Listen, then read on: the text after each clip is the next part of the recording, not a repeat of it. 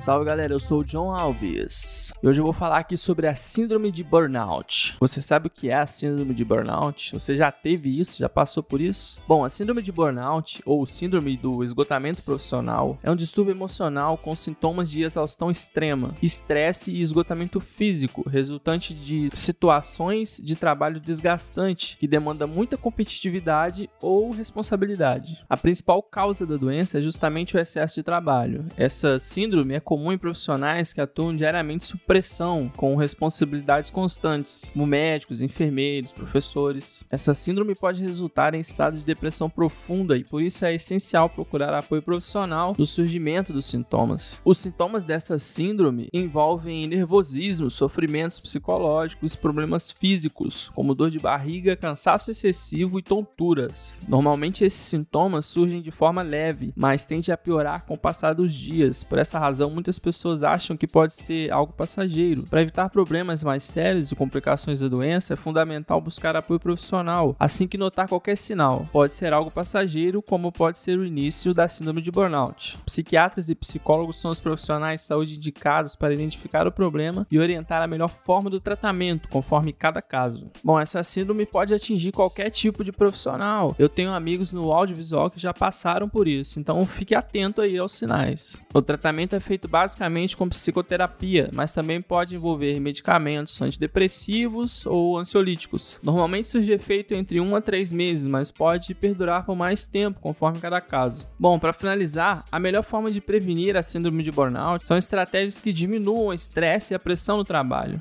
As dicas são: defina pequenos objetivos na vida profissional e pessoal, participe de atividades de lazer com amigos e familiares, faça atividades que fujam a rotina diária, como passear, comer em restaurantes ou ir ao cinema. Evite contato com pessoas negativas, especialmente aquelas que reclamam do trabalho ou dos outros. Converse com alguém de confiança sobre o que está sentindo. Faça atividades físicas regulares, pode ser academia, caminhada, corrida. Evite consumo de bebidas alcoólicas, tabaco ou outras drogas, porque só vai piorar a sua confusão confusão mental. Não se automedique nem tome remédio sem prescrição médica. Para você que trabalha em casa, é essencial que você tenha um horário de trabalho. Não é porque você trabalha em casa que você tem que ficar trabalhando até duas, três da manhã. O texto com todas as informações vão estar na descrição. Se você gostou, não esqueça de compartilhar e marcar a gente lá no Instagram.